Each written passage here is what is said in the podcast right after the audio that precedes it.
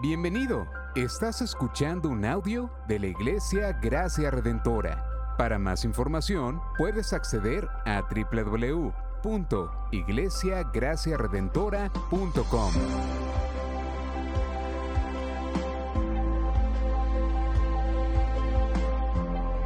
En la exposición de la palabra, el pastor Israel Vega.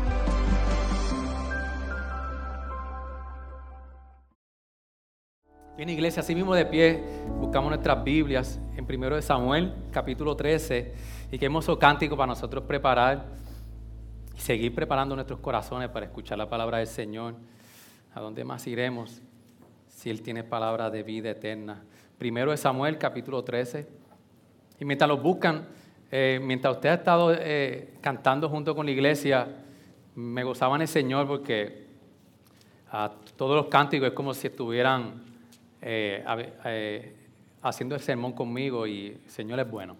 El Señor todo, Él tiene control de todas las cosas. Primero, primero Samuel capítulo 13, lo leemos.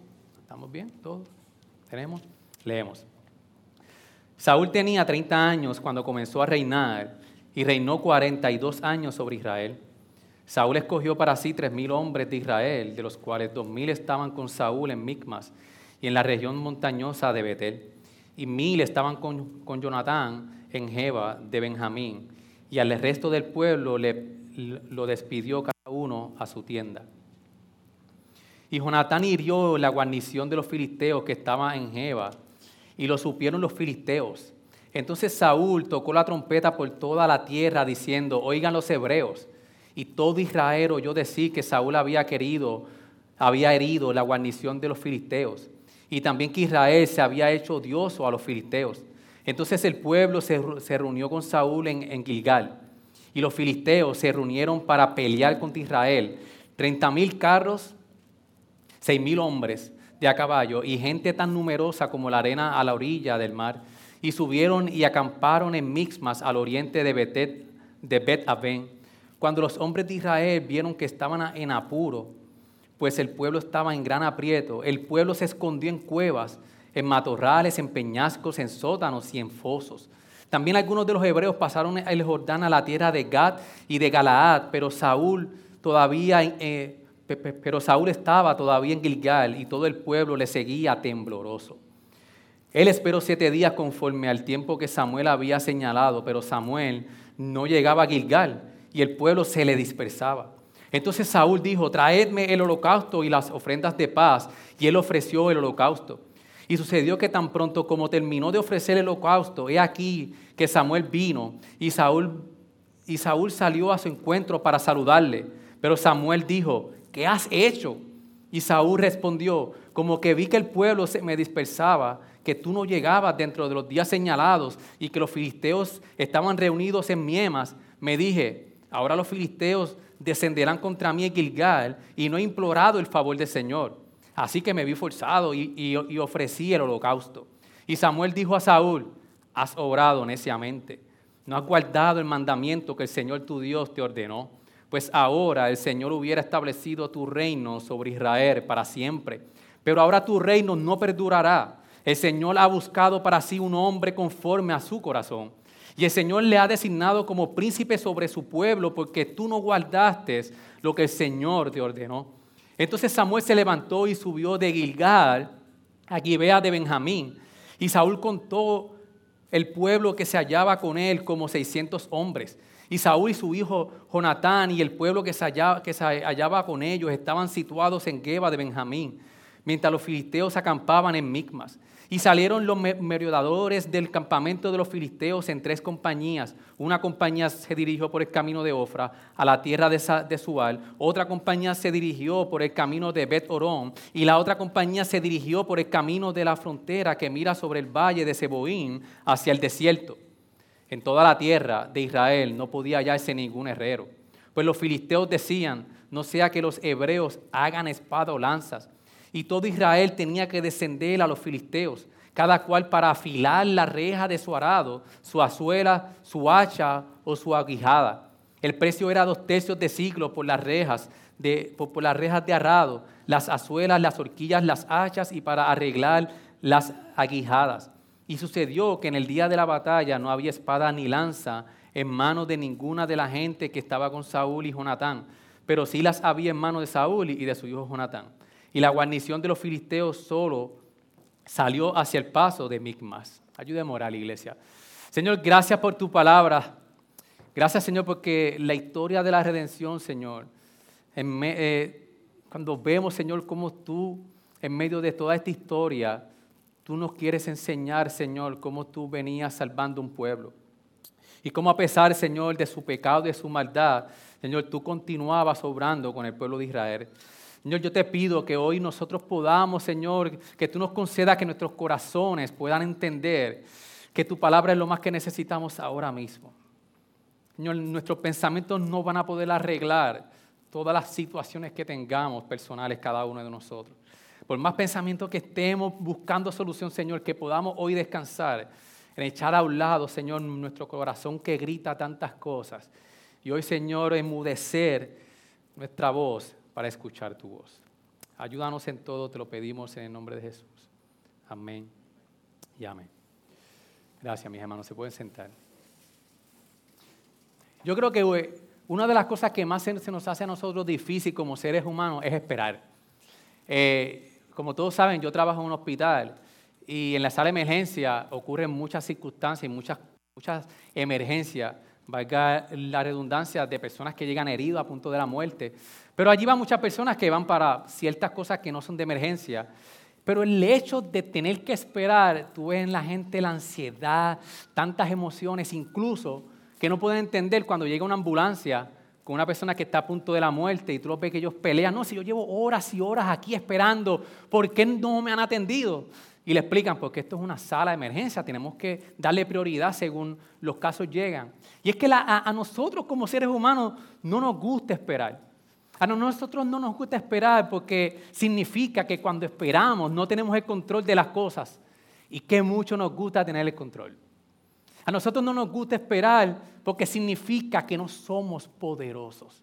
Cuando nosotros estamos en un tiempo de espera, nos hace saber el tiempo en que vivimos, que nosotros no somos poderosos, pero que mucho nos gusta el poder. A nosotros en un tiempo de espera, yo no sé si a usted le ha pasado, que los peores días en su trabajo son los más largos. Los, días de, más ansiedad, de cuando peor está, yo no sé si a usted le ha pasado que usted dice, qué día más largo. Yo, yo no sé si también le, les ha ocurrido que cuando está frente al ponchador, y los que ponchan por, por, minuto, ese último minuto, de esperando el ponchador, dice, por una razón, es lo más largo que hay en todo el día, ese minuto parecen horas. Y es que cuando nosotros entonces estamos en un momento de espera, todo el mundo es testigo que crea emociones en nuestras vidas, que, crea ansiedad, desespero y crea angustia. Y en muchas ocasiones, esas emociones en medio de una espera nos hacen tomar las decisiones incorrectas. Nuestro problema es que en ese momento nos hacemos, eh, nos dejamos llevar por nuestras emociones y no por la verdad que Dios, como vamos a ver en el texto, está siempre a nuestro cuidado y nos quiere guiar en este camino tan difícil de la vida. Ahora, nuestro problema es que creemos que nosotros podemos tener control de todas las situaciones y queremos tenerlo. Y no tan solamente eso, sino que decidimos actuar en nuestra sabiduría, lo que nosotros entendemos. Queremos tomar nuestro camino en muchas ocasiones y no el camino de Dios. Ahora, este texto nos viene a enseñar que no esperan el Señor es desobediencia. Porque no esperar el Señor y, no buscar su voluntad, es decir, y estamos diciéndole a Dios que no confiamos en Él y en su sabiduría. El no saber esperar en el Señor, la iglesia, es una desobediencia. Una desobediencia grasa de decirle al Señor, tú no eres sabio. Yo tengo que actuar por lo que yo entiendo que debe de pasar. Queremos nuestro propio camino y no el camino de Dios. Ahora, la solución que nos trae este texto para nosotros es que en Cristo nosotros tenemos un rey que sí supo esperar para transformar nuestras vidas hoy. Y en base a lo que Cristo hizo, nuestros corazones pueden ser eh, eh, transformados para nosotros poder escuchar su voz que debemos simplemente, iglesia, esperar en Él para ser guiados por su voluntad. Ahora, eh, esperar es mucho más que a veces yo escucho, tiene que ser valiente en, en, el tiempo de espera que el Señor te va a guiar por donde Él quiere. Es mucho más que eso, iglesia. Es mucho más que ser valiente. Es simplemente esperar en el Señor. Y ese simplemente, ese adverbio que le, que le, que le antecede al verbo, simplemente, mucho más que ser valiente, es simplemente esperar en el Señor. Por eso, como nosotros vemos este pasaje que viene enseñando que tenemos que aprender a esperar en el Señor y escuchar su voz para poder ser guiados en su voluntad, vamos al texto. Cuando nosotros vemos entonces que comienza la narrativa explicando entonces cómo Saúl escogió a tres mil hombres y, y Jonatán a, mil hombres. Y nosotros vamos a ver entonces un comienzo de reinado de Saúl no esperado. Cuando nosotros vemos en los capítulos, en los capítulos anteriores que Saúl ha tenido eh, eh, unas victorias, aquí el texto empieza entonces a darnos nosotros unos hints de cómo el, comienzo de reinado de Saúl no es el esperado, como el rey que Dios estaba buscando para su pueblo. Y, lo podemos notar porque aunque Saúl tenía tres mil hombres y, y, Jonatán mil hombres, Dice el texto en el versículo 3 que Jonatán tomó la iniciativa y, hirió la, guarnición de los filisteos que estaban en Geba. Entonces, cuando nosotros vemos de que el pueblo le estaba pidiendo a Dios un rey para que ese rey fuera delante de ellos a ganar victorias y batallas. Cuando nosotros vemos en 1 Samuel 8, 19 al 20, que dice, no obstante el pueblo rehusó oír la voz de Samuel y dijeron, no, sino que habrá rey sobre nosotros a fin de que seamos como todas las naciones, para que nuestro rey nos juzgue, salga delante de nosotros y dirija nuestras batallas. Y aquí el texto empieza a decirnos ahora, Jonatán fue quien tomó la iniciativa de ir contra los filisteos. Pero vamos a ir viendo que dentro del pasaje de la narrativa, vemos que aunque esto no es así, los propósitos de Dios no se frustran. Aunque no es Saúl literalmente que está yendo, dentro de toda esta narrativa nosotros vamos a ir viendo de que los propósitos de Dios no se frustran. Y el pasaje nosotros lo podemos dividir desde el capítulo 1 hasta el versículo 7, donde muestra entonces en el desespero y en el momento en que se encuentra el pueblo de Israel. También entonces desde el 8 al 14 es el núcleo, el centro del texto donde nos dice el autor y en la narrativa nos quiere expresar la condición de, Saúl y cómo eso repercutó hacia el pueblo. Para entonces, final de 15 al 23, poder seguir viendo en la, en la, condición o en el momento difícil que se encontraba el pueblo. Entonces comienza el, el, narrador dándonos un hint de que hay algo mal en Saúl. Cuando nosotros vemos de que incluso en el versículo 4, Saúl hace ver al pueblo de que no fue Jonatán el que, el, que destruyó o el que hirió a los filisteos. El versículo 4 dice, todo Israel oyó decir que Saúl había herido a la guarnición de los filisteos. Saúl engañando al pueblo es lo que muestra el texto. Y no solamente eso entonces, de que vemos de que lo que hizo Jonatán muy normalmente hizo de que, los, que, los, eh, que, los, que el pueblo de Israel fuera odioso a los filisteos. Y esto provocó entonces que los filisteos dijeran, ok, vamos a meter mano. Y esto, como decía Pastor Xavier, esto es una serie de Netflix eh, eh, exquisita de nosotros poder ver dentro de todas estas imágenes y toda esta aventura qué es lo que Dios quiere decirnos a través de la narrativa. Entonces, viene los filisteos y se, reunieron para pelear contra Israel 30 mil carros, 6 mil hombres de a caballo y gente tan numerosa como la arena a la orilla del mar. Y subieron y acamparon en Migmas, al oriente de Betet Abben. Los filisteos entonces en gran número se van a encontrar a, pelear contra el pueblo. ¿Y cuál es la reacción de Israel? Cuando ven todo esto, del versículo 5 al 7, nosotros podemos ver a un pueblo de Israel completamente desesperado. Al ver esta cantidad de, carros, 30 mil carros y, y 6 mil hombres versus nosotros que somos 3 mil, al estar esta situación, dicen que entonces en el versículo 6 que ellos se escondieron en cuevas, en matorrales, en peñascos, en sótanos, y dijeron en buen puertorriqueño a Joyil Crispín, vamos a escondernos que esto no está fácil. Y no solamente que se escondieron, sino que el versículo 7 dice que otros huyeron a otras tierras, que estaban temblorosos. Y esta es la escena que se nos presenta entonces el pueblo de Israel frente a los filisteos, temblorosos, huyendo, escondido en cuevas. Entonces entra en escena Saúl. Desde, el versículo 8 hasta el versículo 14 entra el gran rey que el pueblo quería para que el rey fuera delante de ellos. Y aquí en, este, en este clímax de la narrativa de qué va a pasar ahora, entra Saúl en escena, ¿qué va a hacer? Cuando nosotros vemos de que Saúl hizo todo lo contrario a lo que se le había ordenado. ¿Por qué?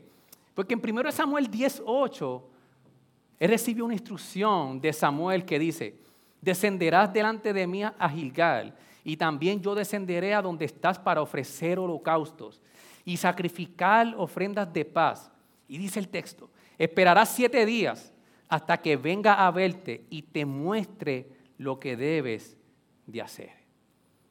Pasó el séptimo día, no se había acabado el día. Y Saúl entonces decide hacer el holocausto sin esperar a Samuel, como dice el versículo 9. Cuando Samuel llega inmediatamente después que Saúl hizo el holocausto y no esperó la instrucción del profeta Samuel para que le dijera cómo tenía que actuar, Samuel entonces le dice y lo confrontó y le dice, Samuel, Saúl, ¿qué has hecho? Y esto es un tono que, se lo dice con un tono como, ¿qué tú has hecho? El pueblo está en un momento donde estábamos esperando de tú y yo encontrarnos, ofrecer holocausto para tú recibir dirección y, y decidiste no esperar por el Señor. Cuando vemos entonces desde el versículo 11 hasta el 12, Raúl intenta justificarse. Y pareciera que era un acto bueno. Él empezó a decirle que estábamos en aprietos. Estábamos en un momento donde los filisteos nos podían atacar, pero cuando nosotros vemos y empezamos a leer con detenimiento, la justificación de Saúl no tenía lugar. Era muy dudoso que los filisteos lo, iban a atacar en Gilgal. Porque Gilgal era el lugar donde Samuel y él se iban a encontrar y los filisteos estaban aislados de, los filisteos del lugar de, Gilgal. O sea, que era un lugar donde ellos podían reunirse sin temor al ataque de los filisteos inminente. Cuando nosotros vemos esta actitud de tratar de justificar por qué él no hizo la voluntad de Dios, cuando vemos en el versículo 11, Saúl intentó incluso culpar a Samuel y le dijo un y tú. Es un enfático en el hebreo que dice, no viniste a la hora señalada. Saúl entonces empieza a, a culpar a Samuel, fue tu culpa. Cuando nosotros vemos entonces qué es lo que significa, por qué Saúl no espera la instrucción de Dios. Saúl menospreció en un momento crucial la instrucción de Dios para saber cómo actuar. El, profeta para este tiempo le daría la guía de Dios para la guerra con los filisteos. Samuel, el profeta, era el portavoz, iglesia, de la palabra de Dios. Era el momento que él iba a recibir la instrucción de Dios y la tarea de Saúl era esperarla. Pero para Saúl el ritual de sacrificio era esencial, pero la dirección profética era prescindible. Puedo esperar, pero es prescindible la, instrucción del Señor. Fue, un acto de Saúl de rebeldía, de someterse completamente a la palabra de Dios. El texto y el narrador lo, lo que nos hace ver es que Saúl confesó que esta emergencia hicieron necesaria la palabra del Señor que ante la emergencia que él veía, él decidió entonces tomar acción por su propia voluntad. Está diciendo, cuando las fichas están abajo, la realeza, el rey, podía funcionar por sí sola, no te necesitamos, Señor. Cuando nosotros vemos la consecuencia, el versículo 13 y 14, que Saúl es quitado como rey y desechado por Dios como rey.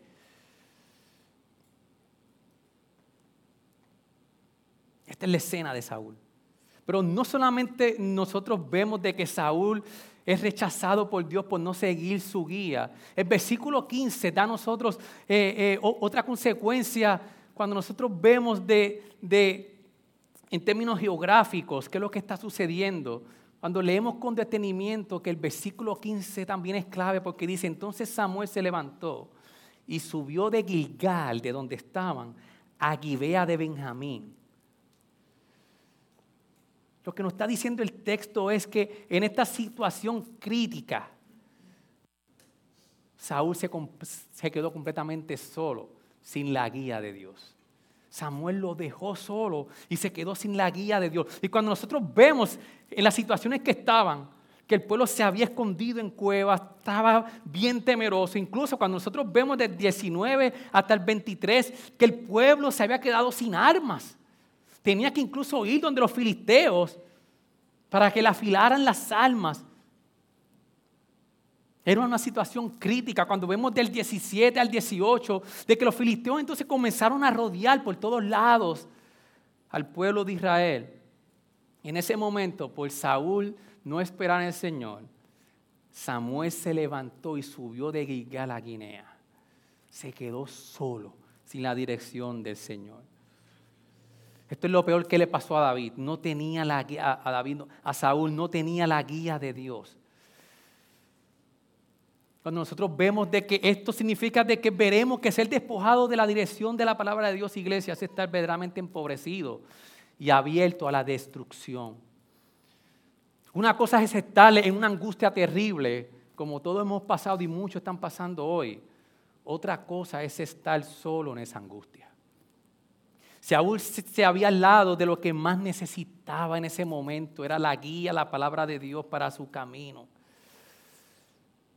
Saúl puede enumerar cuántas personas y cuántos soldados les, les quedaba, pero eso es todo lo que puede hacer ha perdido lo que más importa. Se quedó solo sin la dirección del Señor. Estamos en un momento entonces donde vemos la impotencia del pueblo de Israel. Pero cuando nosotros vemos la historia y continuemos el próximo domingo, que vemos que en la impotencia de Israel es el momento perfecto para Dios liberarlo. Este capítulo 3, iglesia, destaca el tema de la impotencia de Israel en un momento difícil. Pero cuando nosotros vemos desde el principio de la, historia de primero de Samuel, es que hemos visto que la total impotencia del pueblo de Dios demuestra en muchas ocasiones ser el telón de fondo para la liberación de Dios hacia su pueblo. Ahora, ¿qué nosotros vemos después de toda esta narrativa, esta situación donde el rey que Dios había designado se olvida de, la voluntad de Dios, ¿cómo nosotros hoy podemos entender esto, iglesia? ¿Cómo lo podemos aplicar a nuestras vidas? Primeramente, cuando nosotros hacemos la conexión con Cristo, nosotros tenemos aquí un rey que no era conforme al corazón de Dios y tenemos un rey que no confió y desobedeció a Dios, pero en Cristo Jesús. Nosotros tenemos un rey que en la hora de su extrema necesidad en Getsemaní no manipuló la voluntad de Dios. Ahora nosotros tenemos un rey en Cristo que nosotros sabemos de que este texto, cuando dice que Dios ahora va a buscar un rey conforme a su corazón, está apuntando a David, pero David entonces también apunta al verdadero rey para ti, para mí, que es Cristo Jesús. Jesús no tomó cartas en, en el asunto. En cambio, Jesús en el momento de necesidad más extrema dobló rodilla al plan y al propósito del Padre orando, como dice en Lucas 22, 42, Señor, no se haga, Padre, no se haga mi voluntad, sino la tuya. Jesús es el rey que confió, como ahorita leía el pastor Xavier, el rey que fue obediente incluso hasta la muerte en una cruz. Filipenses 2.8 dice, y hallándose en forma de hombre, se humilló él mismo, haciéndose obediente hasta la muerte y muerte de cruz. Iglesia, nosotros tenemos un rey que es perfecto, conforme al corazón que Dios estaba buscando. Por eso hoy nosotros, por Jesús, iglesia, nosotros podemos confiar y esperar en la voluntad del Señor. Tenemos un rey perfecto por eso no debemos de temer ni escondernos como lo hizo Israel. Israel se, encontraba en un momento difícil porque no tenía un rey conforme al corazón de Dios, pero nosotros sí tenemos a ese rey en Cristo Jesús. Que aunque estemos sin armas, en muchas situaciones como Israel nos encontremos que no sabemos cómo pelear en un momento dado. Para poder resolverlas, podemos esperar confiado en que nuestro rey ya venció. En que nuestro rey ya venció a nuestro enemigo. Y la pregunta es que yo quiero que, que usted conteste, ¿cómo el hecho que Jesús venció y fue obediente hasta la cruz te da paz de poder esperar confiadamente en Él? Y no solamente que tenemos en Jesús un rey perfecto, sino que Saúl no quiso escuchar la palabra del Señor. Y hoy nosotros, como dice Hebreos 1 al 3, mire cómo dice, Dios habiendo hablando hace mucho tiempo en muchas ocasiones y de muchas maneras a los padres por los profetas, en estos últimos días nos ha hablado por quién? Por su Hijo a quien constituyó heredero de todas las cosas por medio de quien hizo también el universo. Él es el resplandor de su gloria y la expresión exacta de su naturaleza y sostiene todas las cosas por la palabra de su poder. Después de llevar a cabo la purificación de los pecados, el Hijo se sentó a la diestra de la majestad en las alturas. Y decía, ahora nosotros también somos como Saúl que no queremos escuchar la palabra del Señor, pero ahora en Cristo la palabra de Dios fue revelada hacia nosotros. Y cuando nosotros vemos que en Hebreos 3, de 7 al 13, las implicaciones de cómo entonces Jesús es la palabra del Señor. Mire cómo el texto nos hace una advertencia. Por lo cual, como dice el Espíritu Santo, si hoy oís su voz, no endurezcáis vuestros corazones como en la provocación, como en el día de la prueba en el desierto, donde vuestros padres me tentaron al ponerle a prueba y vieron mis obras por 40 años, por lo cual me, disgusté con aquella generación y dije, siempre se desvían en su corazón y no han conocido mis caminos. Como, como juré en mi ira, no entrarán en mi reposo. Tened cuidado hermanos, no sea que alguno de vosotros haya un corazón malo de incredulidad para apartarse de Dios vivos.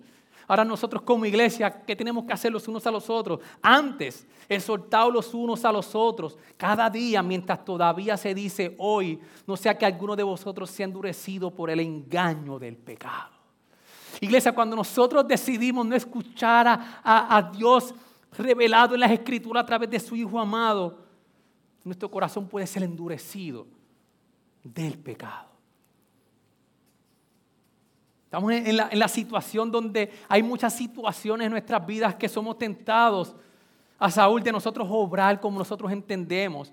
Pero hoy tenemos que entender que tenemos que confiar en el Señor y no ser rebeldes. Ahora, en esta conexión con el Señor, ¿qué aplicaciones no, no podemos llevar tú hoy y yo? Tenemos que escuchar a Jesús para poder ser nosotros, nuestros corazones transformados. Iglesia, lo más que usted necesita en su vida es la palabra del Señor. El problema de Saúl era un problema que su corazón estaba completamente lejos de Dios. Era un problema de su corazón. Y esto se le, se le reflejó en una falta de carácter en su vida que en el momento de la verdad desobedeció completamente, Señor como dicen comentaristas, no escuchar la voz de Dios en su palabra hará que nuestro corazón se deje llevar por nuestros deseos y afectos y no, y no por permitir transformación en nuestras vidas. Iglesia, lo que nosotros necesitamos para que nuestras vidas sean transformadas y que a través de Cristo, que es el corazón perfecto ante Dios, ¿cómo entonces esto afecta a nuestras vidas? En nuestro matrimonio, si tu matrimonio no está en su mejor momento, si tu matrimonio lleva meses que por más que tratan y tratan y tratan de encontrarse y no encuentran, no necesita los siete pasos para tener un, un matrimonio exitoso. Necesitas la palabra para que Jesús transforme ambos corazones. Necesitas la palabra para que Jesús entonces sea el centro de tu casa y transforme tus días. No es que no habrán diferencias, claro que, las habrán, pero podrás superarlas y crecer juntos como matrimonio. Matrimonio, lean la Biblia juntos, tengan devocionales juntos, ríndanse cuenta el uno al otro juntos. El problema de Saúl fue que no quiso escuchar la palabra del Señor y su corazón fue endurecido. Lo que necesitamos es en nuestro matrimonio animarnos. Iglesia, eh, esposo, anima a tu esposa a que estudie la palabra con otra hermana. Esposa, anima a tu, a tu esposo para que estudie la palabra con otra hermana en Cristo. Iglesia, eh, esposa, anima a tu esposo y empújalo a que venga a los discipulados. No lo dejes en tu casa. Métele una buena patada. Nosotros aguantamos. Necesitamos que, en, nuestro matrimonio lo que necesita es la palabra del Señor. Anima a tu esposa, esposo, a que asista los desayunos y, los discipulados de, de, mujeres. Tu esposa necesita la palabra del Señor. Ayúdala en la casa, esposo, para que ella pueda ir tranquila y pueda ir a desayunar y estar con las hermanas y pasar tiempo en la palabra, porque tu esposa lo más que necesita es la palabra. Si realmente es que nosotros creemos que la palabra es lo más importante, harás lo que sea para que tu esposa o tu esposo pueda llegar. En lo que la iglesia da como discipulados y crecimientos espirituales para que podamos seguir creciendo y nuestros corazones puedan seguir transformados. Iglesia, haremos lo que sea. Eso significa sacrificio. yo sé que no es fácil. Martes tras martes aquí. oye, qué cosa que la lluvia está. Una cosa que para uno quedarse en sus casas. Y antes yo busqué a Ponce y decía, válgame, Ponce, esto está ahí, no veíamos. entonces, Miren esto, yo me estoy quedando ciego y, Ponce también que tiene sus dificultades. Antes estábamos así y pasó un carro, yo no lo vi, Ponce lo vio. Yo, adiós, Ponce, pues si tú estás mejor que yo, ¿qué está pasando aquí? No va a ser fácil, iglesia. En nuestra historia como iglesia hemos visto que cada vez que comienzan discipulados, momentos de la palabra, póngale un sello, son las peores semanas en su vida. Qué casualidad. Entonces, si realmente lo más importante para nosotros es la palabra, si lo entendemos, vamos a hacer lo que sea. Si te da lo mismo, estás como Saúl, que es indiferente la palabra del Señor en su vida. Esposo y esposa, si no estás ejerciendo bien tu rol en tu hogar y no te encuentras, necesita que tu corazón sea expuesto a la palabra. Busca hombres, mujeres que caminen contigo juntos.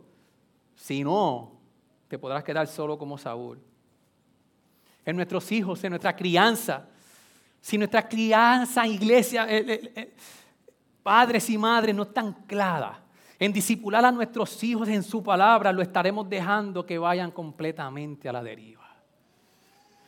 En no anclar la crianza en un discipulado en su palabra. Y les estás enviando a tus hijos a la deriva. Yo no sé cuántos se acuerdan de cuántos se, se lograron tirar en estos carritos que hacíamos antes de madera con dos rueditas pequeñitas al frente, Orlando, Félix, están haciendo señas, ok, hay dos o tres por aquí, dos rueditas atrás. El Kia era una cabulla que tú eras así, y la peculiaridad es que el carro no tenía freno. No había forma de ponerle freno, tú frenabas con lo que te encontrara al, final de, de, la cuesta. Y yo recuerdo que cuando, cuando estaban así nos tirábamos y el vacilón era, el relajo era, cuando se estrellaba al final, eso era la carcajada hasta lo último. Iglesia, literalmente, cuando no disipulamos a nuestros hijos en, en, la palabra del Señor, los estamos tirando en un carrito sin freno. Y lo que le espera no es bueno. Los estamos enviando a este mundo lleno de maldad, oscuro, que lo que quieren es devorar sin la protección y sin dirección de cómo enfrentar la vida con la protección del Señor. Estarán expuestos tus hijos a los filisteos sin armas, quedarán huyendo y escondidos como Israel. Por eso es que el, que el, día, iglesia, que ellos vean que algún compromiso, cansancio o lo que sea, sea más importante que llegar el día del Señor y sea opcional escuchar su palabra predicada y estar con los demás hermanos adorando al Señor, lo estamos enseñando que la palabra es importante pero no es lo más importante en su vida. Que nuestros hijos vean con nuestras acciones que llegar aquí a escuchar la palabra de Dios es lo más importante en nuestra vida, iglesia. Que no haya nada que se vaya por encima de nosotros estar en el día del Señor con la comunidad de fe escuchando la palabra predicada. Y la pregunta que debemos de hacer no es, ¿crees que valoran lo suficiente nuestro acceso a la palabra de Dios hoy? Estamos nosotros realmente sabiendo y valorando cuánto significa nosotros tener acceso a su palabra y a su guianza. Es como intentar ir a un restaurante sin mirar un menú. Estamos menospreciando los manjares que hay en ese restaurante, pero si no miramos el menú no sabemos qué pedir. Y esa la palabra nos, da todo lo que concierne la vida y la piedad. Mire cómo según de Pedro 1.3 dice, pues su divino poder nos ha concedido todo cuanto concierne a la vida y a la piedad. ¿Mediante qué? El verdadero conocimiento de aquel que nos llamó por su gloria y excelencia. Si usted está diciendo hoy que yo no encuentro cómo manejar todo esto que me está sucediendo, Señor, su palabra nos dice que, nos ha dado todo en cuanto concierne a la vida y a la piedad. Y esto es mediante el conocimiento de su Hijo amado Jesús. Este texto también nos enseña que nuestro problema no está a nuestro alrededor, como dijo Saúl. Tú fuiste el problema, Samuel, nuestro problema está en nuestro corazón. Saúl le, echó la culpa a Samuel de, lo que había ocurrido. Así somos nosotros, culpamos a nuestros hijos por nuestra inconsistencia en la vida espiritual. Culpamos a nuestras esposas, a nuestros esposos por nuestras malas decisiones. Incluso culpamos a la iglesia por nuestro estado espiritual.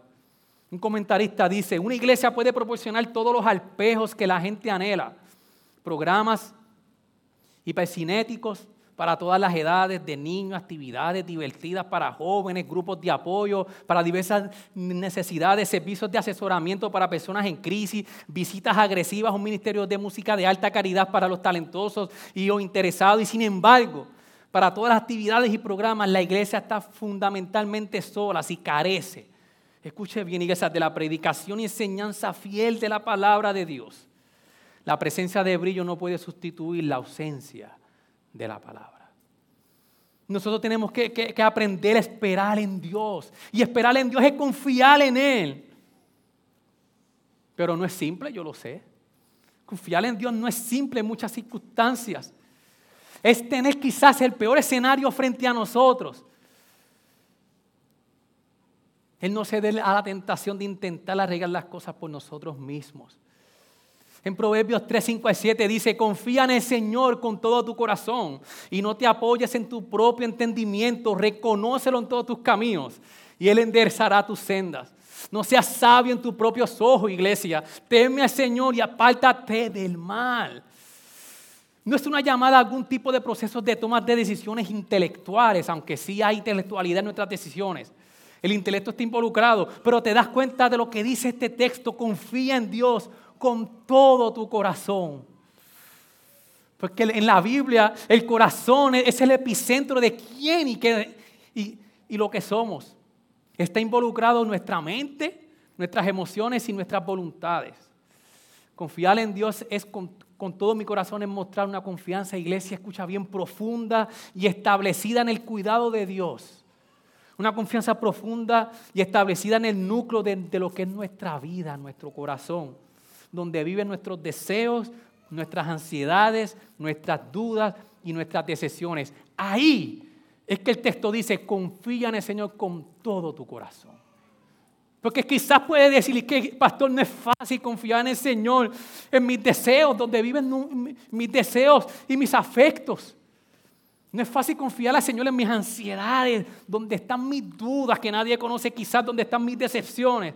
Ahí es que nosotros tenemos que ir a lo más profundo de nuestro corazón y permitir al Señor y a nuestro, a nuestro corazón confiar completamente en el Señor. Y les esperar significa confiar en Dios si actúas fuera de, su voluntad es porque no confías en Él, es simple. Si actúas fuera de la voluntad del Señor es porque no confías en Él. Ahora, ¿son, ¿son adecuadas nuestras explicaciones de por qué no hicimos o no estamos haciendo o esperando la voluntad de Dios? Yo no sé a cuánto les ha pasado. Que cuando nuestros niños vienen a darnos de estas excusas baratas, que desde que empiezan a hablar, ya uno sabe toda la historia y uno le pide explicación y empiezan, y no voy a tirar al medio, ¿verdad? Que a nadie, pero todos pasamos por eso como hijos. Okay. Pero tú sabes que cuando empiezan a tratar de dar esta explicación indefendible, uno está acá como que, ok. Mm, y ella sabe, o ellos saben que estoy esperando a terminar para que dejen la excusa. de lo que está haciendo. De la misma manera nos vemos ante Dios. Dándole excusas, tratando de justificar en nosotros tomar el control de nuestras decisiones y Dios allá. Tú sabes que está tratando de defender lo indefendible. Se nos hace tan fácil, iglesia, no consultar a Dios en decisiones. Cuando tengas decisiones en tu vida de, de, cómo actuar, involucra a la iglesia para buscar sabiduría en decisiones, busca consejo, ora al Señor. Porque Jesús promete estar con nosotros. Él no prometió una vida sin tribulaciones. Él dijo, estas cosas les he hablado para que en mí tengan paz. En el mundo tienen tribulación, pero confíen, yo he vencido al mundo. El pueblo pasaba por un momento difícil. Pasaremos por tribulaciones, pero Jesús se promete estar con nosotros. Iglesia, la impotencia en muchos momentos no es necesariamente desesperanza. Es el momento que nos señala la dirección de la esperanza real. Permítame repetirlo. En los momentos de, en los momentos de impotencia en nuestras vidas, discúlpeme, la impotencia no es necesariamente desesperanza. Es el momento que nos señala la dirección de la esperanza real. Dios permitía que el pueblo pasara por todo esto para que pudieran ver que el verdadero rey era Dios. En los momentos de la impotencia en nuestras vidas, cuando ya se nos escapa de las manos, es cuando Dios quiere que podamos entender que Él está con nosotros y es nuestra esperanza. Por eso, iglesia, no te desesperes, no te desanimes. Si permite que tu desánimo te controle, es porque no crees realmente que Dios está en la liberación y la esperanza real en tu vida. Yo sé que muchos están pasando por circunstancias bien difíciles, pero si te entregas a tu desánimo, le estás diciendo a Dios, no eres mi esperanza real. Estás tomando tu voluntad y no la voluntad de Dios. ¿Y qué si Dios quiere que pase por lo que estés pasando, iglesia, para que puedas ver la esperanza real? Pero a veces nos empeñamos en entregarte en nuestra desesperación. Si eres creyente, permite que Dios Dios no te dejará, pero seguirás ahí hasta que aprendas a descansar en Él. Dios quiere que aprendamos nosotros a poder descansar en Él. Iglesia, Jesús es el corazón conforme al de Dios. Y solo por hoy, y solo por Él, por Jesús, hoy nuestro corazón puede ser transformado a uno conforme al de Él. Si no eres creyente, este rey, Jesús, te invita hoy a unirte a Él sin ninguna restricción para que camines con Él hasta que regrese. Por eso, iglesia, oremos porque hoy podemos vivir con esperanza que su obra, Él la terminará en nosotros hasta el fin de los días. Y ese rey obediente que a diferencia de Saúl nos llama a su ejército, nos da la bienvenida. Ese rey es gentil, es humilde de corazón, no es grosero, es decisivo, es poderoso, es Dios. Y por lo tanto, queremos escuchar esas promesas de bienvenida a su reino. Aferrémonos a esta verdad. Oremos. Gracias por sintonizarnos. Puedes encontrarnos en las diferentes plataformas de redes sociales, como también visitarnos a www.iglesiagraciaredentora.com.